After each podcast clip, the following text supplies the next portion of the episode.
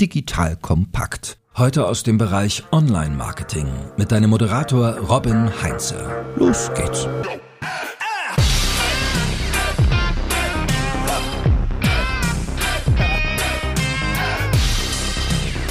Hallo und herzlich willkommen zu einer neuen Folge von The Art of Marketing von Digital Kompakt. Ich bin Robin Heinze, Mitgründer und Geschäftsführer von Morefire, der charmanten Online-Marketing-Agentur aus Köln. Gefühlt gibt es jedes Jahr neue Plattformen, neue Hypes, neue Trends, die wir als Marketingentscheider unbedingt auf die Agenda packen sollten.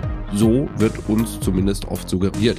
Zum Beispiel neue Social Networks wie vor ein paar Jahren TikTok, die glaube ich 2017 gestartet sind, 2019 so richtig durch die Decke gegangen sind und mittlerweile bei jungen Marken oder Marken für jungen Zielgruppen kaum wegzudenken sind. Oder auch neue Formate auf bestehenden Plattformen wie ein Story Ads in Instagram, die verfügbar sind. Oder aber auch neue Formate, neue Kanäle wie zum Beispiel das Thema Voice Search. Wenn wir als Marketingentscheider vor so einer neuen Möglichkeit stehen, müssen wir uns zwangsläufig damit beschäftigen und die Frage stellen, verpasse ich eine Chance, wenn ich da jetzt nicht sofort reingehe? Oder verzettel ich mich total und verliere meinen Fokus, wenn ich auf zu vielen Hochzeiten tanze? Das Problem, was wir als Marketer haben, ist ja, dass die Möglichkeiten gefühlt in den Himmel wachsen, die Ressourcen und Budgets aber nicht parallel.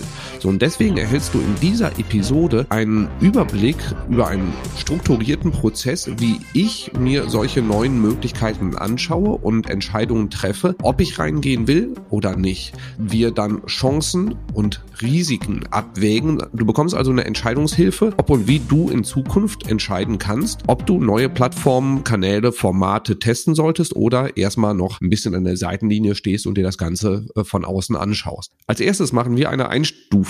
Wo steht die Plattform und will ich sehr, sehr früh dabei sein oder bin ich eher passiver und steige erfahrungsgemäß später ein? Und so aus der BWL kenne ich noch diese Einstufung von First Mover, also das sind die, die direkt reingehen, sobald eine neue Chance da ist, die Pioniere. Dann die Fast Follower, die sobald sie merken, dass das Ding Traktion bekommt, draufspringen. Oder dann so die Late Mover, Late Adopter, relativ lange warten und dann gefühlt, wenn so die Plattform oder die Möglichkeit eher Richtung Zenit sich bewegt, dann erst einsteigen. Die werden auch ab und zu als Freerider bezeichnet, weil sie halt kostenlos auf Basis der Erfolgserlebnisse und auch Misserfolge von anderen lernen und und dann das Wissen nutzen, um nicht selber halt alle Fehler selber begehen zu müssen. Das ist so die erste Einstufung, die du machen solltest. Also welche Kategorie willst du sein? Wenn du eine totale Trendmarke bist und immer vorne weg sein musst, kommst du um First Mover oder Fast Follower kaum drum herum. Wenn du aber eher konservative Marke bist und auch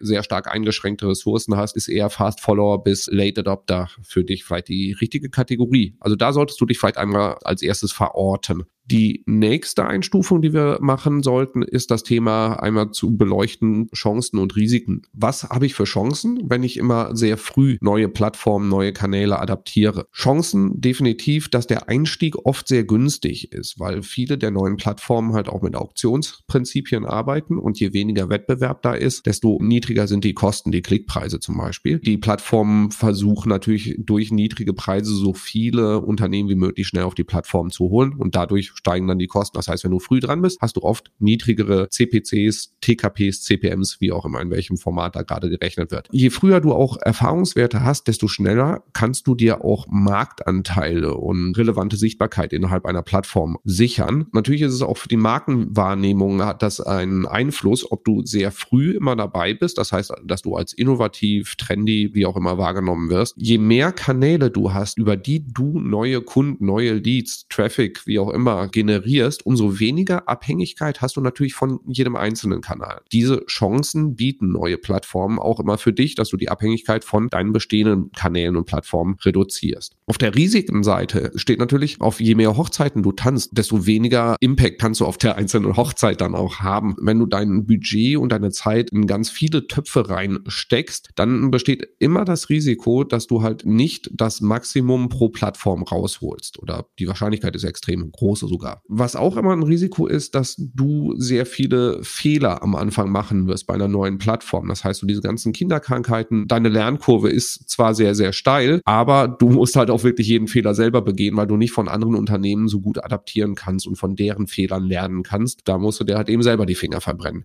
Und was bei neuen Plattformen auch immer eine Herausforderung ist, ist, dass wenn du sehr früh dran bist, Plattformen, Kanäle oft wenig Traktion haben. Das heißt zum Beispiel auch das Thema Voice Search. Je weniger Geräte in den Haushalten stehen, die voice-kompatibel sind, desto weniger Nutzerschaft hast du dann. Du kannst zwar dann einen großen Marktanteil haben, der ist halt eben von einem sehr kleinen Markt. Und du bist zwar früh dabei, steckst viel Energie rein, aber der Markt ist noch gar nicht so groß. Das musst du so ein bisschen abschätzen. Und das bringt uns zum nächsten Punkt, die Potenzialabschätzung von einem neuen Kanal, einer neuen Plattform. Wie groß ist der Hebel wirklich für dein Geschäft? Das ist extrem schwer vorhersehbar, denn du weißt nie, wie diese Plattformen sich entwickeln. TikTok wurde lange belächelt, 2017, 2018, hat dann auf einmal 2019 halt so eine Hockeystick-Kurve in Deutschland nach oben gemacht und war auf einmal nicht mehr wegzudenken.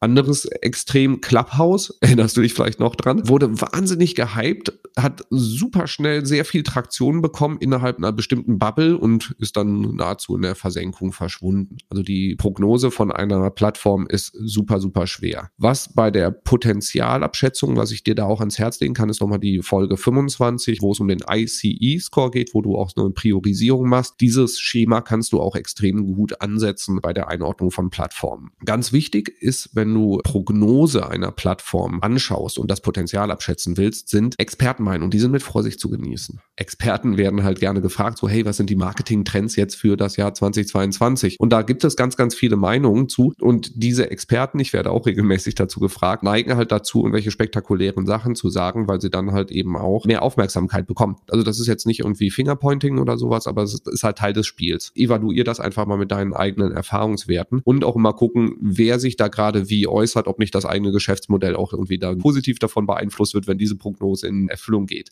Also ne, alles nicht böse gemeint, aber das solltest du halt eben bei der Einschätzung von anderen Meinungen auch immer mit berücksichtigen. Was ich bei der Potenzialabschätzung dir ans Herz legen möchte, ist, dass du immer die Frage stellst, was passiert, wenn ich nicht heute einsteige, also jetzt sofort mich draufstürze, sondern vielleicht drei Monate, sechs Monate oder sogar zwölf Monate warte. Wie groß ist das Risiko, dass ich da wirklich eine wahnsinnig große Chance verpasse, die ich so nicht wieder einholen kann? Denn erfahrungsgemäß muss ich nicht immer der Erste sein, um sofort irgendwie die Plattform zu nutzen, sondern ich kann auch heute noch bei Plattformen wie YouTube oder Instagram kann ich noch wunderbar einsteigen und auch Marktanteile gewinnen. Das funktioniert natürlich jetzt anders, es ist deutlich schwieriger geworden, aber es ist nichts verloren. Wenn ich jetzt geklärt habe, wie ich das Potenzial einschätze, also muss ich da rein, ja oder nein, ist der nächste Schritt, das Thema Ressourcen zu klären. Wenn du zu wenig Energie in eine neue Plattform steckst, wirst du, wenn es nicht funktioniert, nicht wissen, woran es liegt. Also ob das jetzt daran lag, dass du zu wenig Ressourcen reingesteckt hast oder ob die Plattform einfach nicht funktioniert oder dein Ansatz dafür nicht funktioniert hat. Wir stolpern auch mal wieder über Aussagen hier, ich habe dieses und jenes getestet, hat bei uns nichts gebracht, das, das bringt nichts, funktioniert nicht. Und dann ist halt immer die Frage, habe ich zu wenig Ressourcen oder Budget vielleicht auch nur reingesteckt. Deswegen, nächste Abschätzung, die du treffen musst, wie viele Ressourcen benötige ich, um einen ernsthaften Test zu machen? Also wie viel Zeit Zeit, über welchen Zeitraum muss ich reinstecken, um sagen zu können, ja, ich habe die Plattform verstanden und ich habe ausprobiert, ob das Ganze funktioniert. Also ich habe so einen Test gemacht, der mir zeigt, ob das in die richtige Richtung geht oder nicht. Diese Abschätzung musst du treffen und dann ist die Frage, hast du freie Ressourcen jetzt bei deinen bestehenden Leuten? Kannst du zusätzliche Ressourcen bekommen dafür, die du dann mit zusätzlichem Budget einkaufst? Oder alternativ kannst du bei bestehendem Team oder aus deinen bestehenden Ressourcen welche verschieben von einem Kanal halt in einen neuen rein. Wenn du keine zusätzlichen, keine neuen Ressourcen bekommst, geht's halt nur mit Verschieben. Und da müsstest du dir dann die Frage stellen, macht es Sinn, in den neuen Kanal zu investieren oder habe ich noch immer ein starkes Wachstum in den bestehenden Kanälen und kann dann mehr rausholen, wenn ich da die Energie drin lasse. Erfahrungsgemäß ist es oft deutlich effektiver, in einem bestehenden Kanal, wo noch starkes Wachstum zu erzielen ist, mehr Energie reinzustecken, weil ich da schon viele Erfahrungswerte habe. Die andere Alternative ist, vielleicht kannst du aus den bestehenden bestehenden Kanälen Ressourcen abziehen, ohne dass die Ergebnisse schlechter werden. Wenn du zum Beispiel eine Stagnation in deinem Wachstum hast, zum Beispiel bei Facebook, und kannst da deine Facebook-Ads-Kampagnen zum Teil irgendwie auf Autopilot stellen, damit du weniger manuelle Energie reinstecken musst und dadurch dann Ressourcen frei werden, zum Beispiel für TikTok. Da kannst du ein bisschen aus der BWL oder VWL das Thema abnehmender Grenznutzen. Ist der Hebel noch immer groß, wenn ich zusätzliche Energie in einen Kanal reinstecke oder nimmt diese Kurve halt kontinuierlich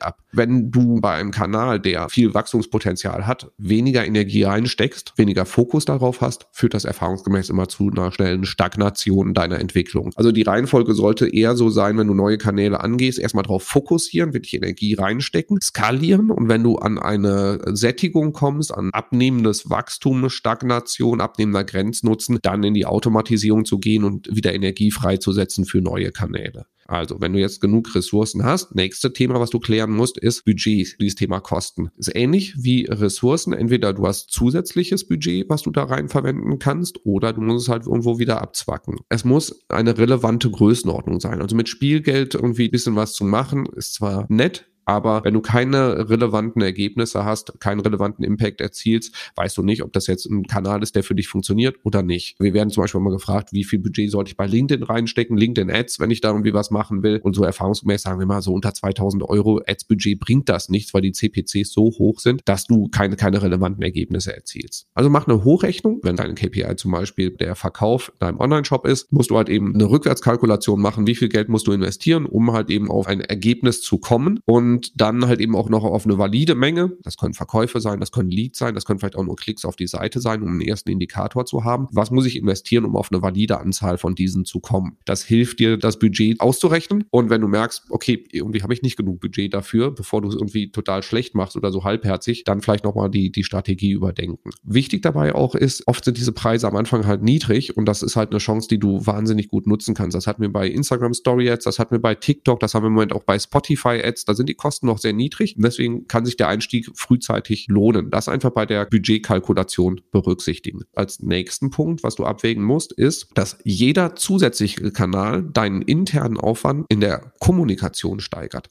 Das heißt, du musst die Werbemittel für zusätzlichen Kanal, für eine zusätzliche Plattform bereitstellen. Im Team vielleicht mehr Leute miteinander verbinden. Die müssen sich darüber austauschen, über die Tests, die sie fahren, über Erfolge, über Misserfolge.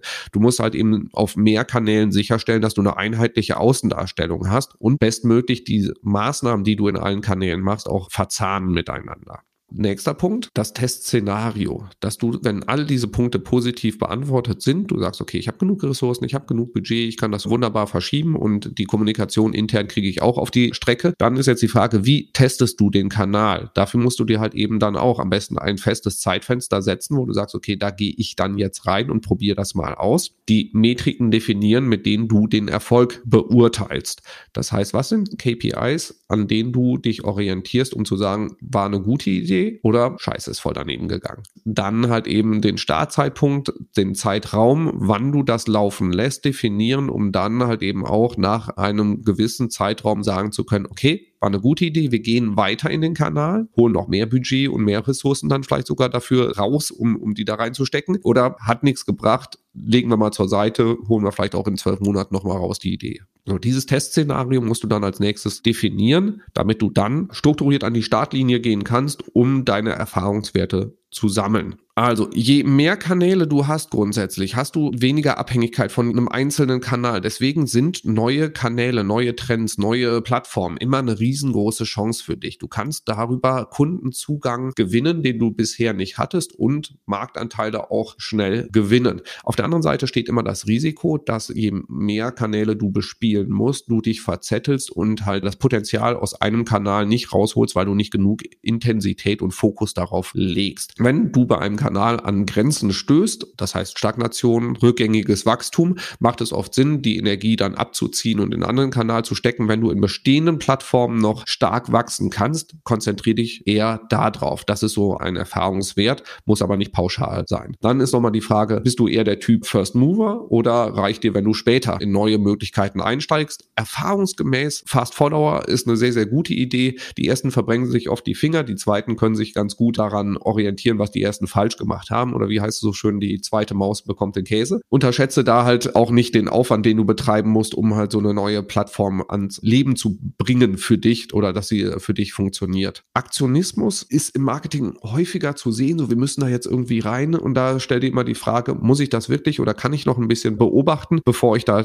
tiefer einsteige? Unsere Erfahrung zeigt, die Reihenfolge sollte so sein, ich gehe intensiv in einen Kanal rein, lerne ihn richtig gut, skaliere ihn dann, hole das Maximum raus, um dann bei abnehmendem Wachstum in die Automatisierung stärker zu gehen, die Kampagnen mehr auf Autopilot fahren zu lassen, um dann wieder neue Energie zu haben. So kannst du für dich immer beurteilen, gehe ich in einen neuen Kanal rein oder bleibe ich bei dem, was ich bisher habe. Kannst damit sowohl innovativ sein, agil neue Sachen testen, nicht immer neue Ideen sofort abwirken, ohne dass du aber dich total verzettelst. Ich hoffe, die Vorgehensweise, diese Methodik hat dir geholfen. Ich werde dazu noch weitere Infos auch in die Show Notes packen, kann dir vielleicht eine kleine Unterstützung geben, damit du deine Marketingplanung für 2022 besser machen kannst, eine Entscheidungshilfe hast, wie du mit neuen Kanälen Kanälen umgehen kannst. Wenn dir diese Folge gefallen hat, dann lass auf jeden Fall ein Abonnement da auf deiner bevorzugten Podcast-Plattform, damit du weitere Inputs dieser Art nicht wieder verpasst. Ich bedanke mich für deine Aufmerksamkeit und wünsche viel Spaß bei der Umsetzung. Bis zum nächsten Mal. Tschüss.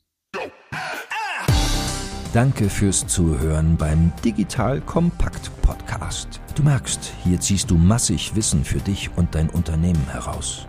Wenn du mit uns noch erfolgreicher werden möchtest, abonniere uns auf den gängigen Podcast-Plattformen. Und hey, je größer wir werden, desto mehr Menschen können wir helfen. Also erzähl doch auch deinen Kolleginnen und Kollegen von uns. Bis zum nächsten Mal.